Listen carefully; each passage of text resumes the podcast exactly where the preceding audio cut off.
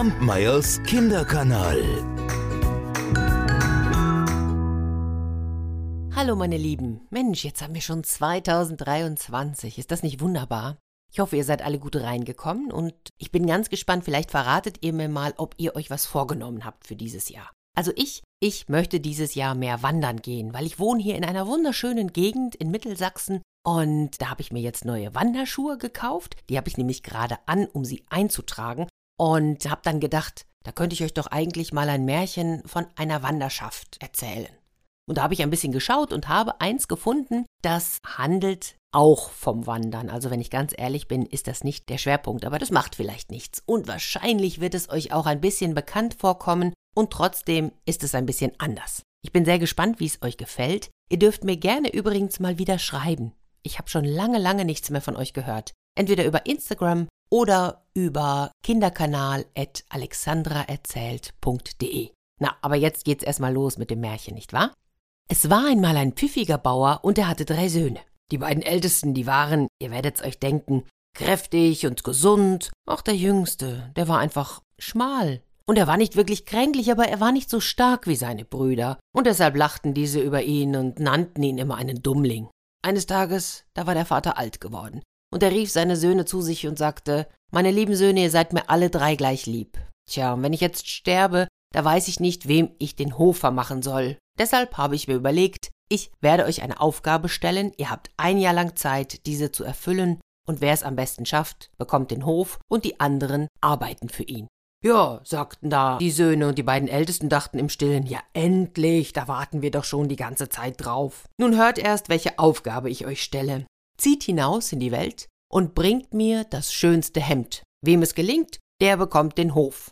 Gut, die Brüder waren einverstanden und machten sich auf den Weg. Die beiden Ältesten, die wanderten allerdings nicht weit. Die gingen direkt in die Stadt.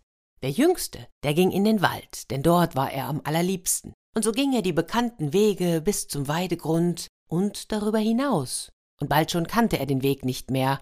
Der Weg wurde immer schmaler und schmaler und am Ende, da war es nur noch ein Trampelpfad. Doch er folgte dem Weg, denn er dachte bei sich, irgendwohin wird er mich schon bringen. Und tatsächlich. Der Weg endete vor einem großen Haus. Dieses Haus sah aus wie, ja, wie eine Kirche, so groß war es. Und drumherum, da wuchsen Bäume und Sträucher, aber es war so still, so ruhig, als wäre er auf einem Friedhof. Der Bursche ging zur Türe und diese stand offen. Also trat er ein. Aber auch hier niemand zu sehen, nichts zu hören, und als er in eine Stube kam, da war der Tisch gedeckt. Alles sah aus, als seien hier vor kurzem noch Männer und Frauen, Pagen, feine Gesellschaften gewesen. Es standen sogar noch Speisen und Getränke auf dem Tisch. Tja, wie bei einem Fest. Und jetzt spürte er, dass er hungrig war. Er war ja schließlich schon den ganzen Tag gelaufen, und so setzte er sich an den Tisch und ließ es sich schmecken. Und als er satt war, da stand er wieder auf und ging durchs Haus. Er ging in diese Kammer und er ging in jene und er ging von Raum zu Raum und fand nie jemanden. Als er schließlich aber von einer Tür zur anderen ging, da hörte er es in einer Kammer rascheln. Ach, endlich, dachte er bei sich, endlich finde ich eine lebende Seele, die mir erklären kann, was es mit diesem Haus auf sich hat. Egal, wer oder was es ist. Ich werde hineingehen und nachsehen. Und so öffnete er die Tür zur Kammer und ging hinein. Als er sich dort aber umsah, da erschrak er. Die Knie zitterten ihm, sein Gesicht wurde mit einem Mal kreidebleich. Auf einem Stuhl in der Ecke, da lag eine große, kupferfarbene Schlange. Die hob den Kopf und musterte ihn scharf. Er wollte weglaufen, doch in dem Moment begann die Schlange zu sprechen. Fürchte dich nicht, Jüngling, bleib stehen, ich tu dir nichts. Er zitterte immer noch vom Scheitel bis zur Sohle, aber er hörte sie sprechen und blieb stehen. Wie bist du hergekommen, Junge? Was suchst du? Der Bursche erzählte alles, und die Schlange hörte aufmerksam zu. Das feinste und schönste Hemd werde ich dir geben, wenn du mir ein Jahr lang dienst. Essen und Trinken bekommst du bei mir so viel, wie du willst. Die Arbeit ist leicht. Du musst mich jeden Tag einmal waschen und dann wieder auf diesen Stuhl legen. Bist du einverstanden? Der Bursche überdachte das Angebot, und die Schlange war ja wirklich freundlich gewesen, und so blieb er. Und jetzt fing ein feines Leben an für den Jungen. Er aß und trank so viel er wollte, er wusch die Schlange jeden Tag und legte sie dann wieder auf den Stuhl.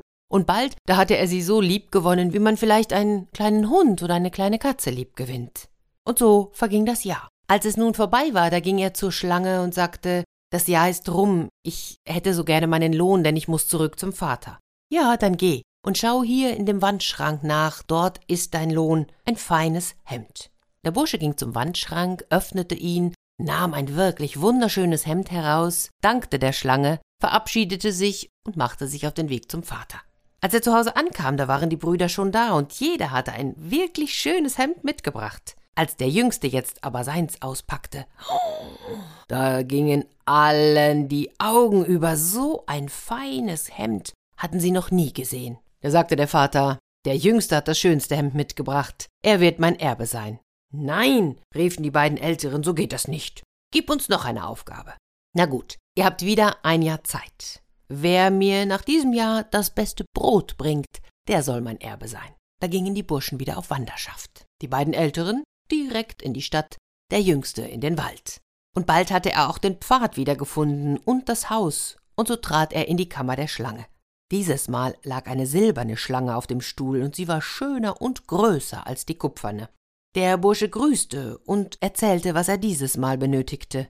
Du wirst das allerbeste Brot bekommen, wenn du mir ein Jahr lang dienst. Die Arbeit ist leicht. Du musst mich zweimal am Tag waschen und dann auf diesen Stuhl hier schlafen legen. Wieder dachte der Bursche nach und er meinte dann, ach, es soll mir gleich sein, wem ich diene, wenn ich nur das allerbeste Brot mit nach Hause bringe. Und so blieb er. Und er hatte wieder ein angenehmes Leben. Ach, er aß und trank, und zweimal am Tag wusch er die Schlange und legte sie auf den Stuhl. So verging das Jahr. Da trat der Bursche vor die Schlange und sagte, entlasse mich jetzt aus deinen Diensten. Das Jahr ist um, ich muss zurück zum Vater. Dann geh. Deinen Lohn, den findest du im Wandschrank in der Küche. Besseres Brot wirst du auf der ganzen Welt nicht finden. Der Bursche dankte, ging in die Küche, nahm das Brot, verabschiedete sich dann von der Schlange und machte sich auf den Weg zum Vater. Als die drei Söhne zu Hause angekommen waren, sah der Vater, dass der Jüngste das beste Brot gebracht hatte. Wie wir es vereinbart haben, der Jüngste wird mein Erbe sein, sagte er. Nein, das ist unmöglich, riefen die beiden Älteren. Gib uns eine dritte Aufgabe, sie soll auch die letzte sein, versprochen.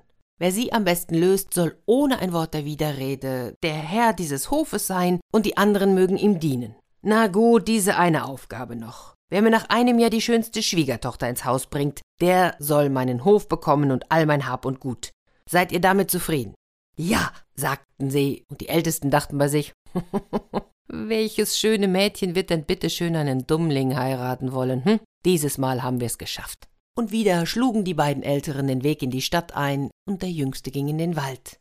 So kam er in das Schlangenhaus. Und als er die Tür zur Kammer öffnete, da sah er auf dem Stuhl eine goldene Schlange liegen. Er grüßte und erzählte von seiner neuen Aufgabe. Und er fügte hinzu, dass jetzt wohl seine beiden Brüder gewinnen würden. Die Goldschlange aber sagte, ich kann dir auch diesen Wunsch erfüllen, wenn du mir ein Jahr lang dienen willst. Du weißt, die Arbeit ist nicht schwer, für dein leibliches Wohl ist gesorgt. Dieses Mal musst du mich dreimal am Tag waschen und dann auf diesen Stuhl hier schlafen legen.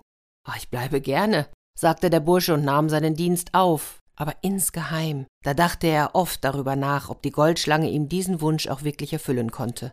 Wieder ging ein Jahr vorüber, und der Bursche ging zur Schlange und bat um die Erlaubnis, nach Hause zu gehen. Und er fragte auch nach seinem Lohn. Du kannst gehen, ja, erwiderte die Schlange, und du bekommst auch deinen Lohn. Höre gut zu, was du zu tun hast. Geh in die Küche und heize den großen Ofen ein. Er muss vor Hitze glühen. Dann kommst du zurück, bringst mich in die Küche und wirfst mich in den Ofen. Da musst du aber ganz schnell die Ofentür zumachen, damit ich auf gar keinen Fall wieder heraus kann. Hüte dich davor, mich aus dem Ofen wieder herauszulassen, egal wie viel ich bettel oder drohe. Ansonsten wären deine Tage gezählt.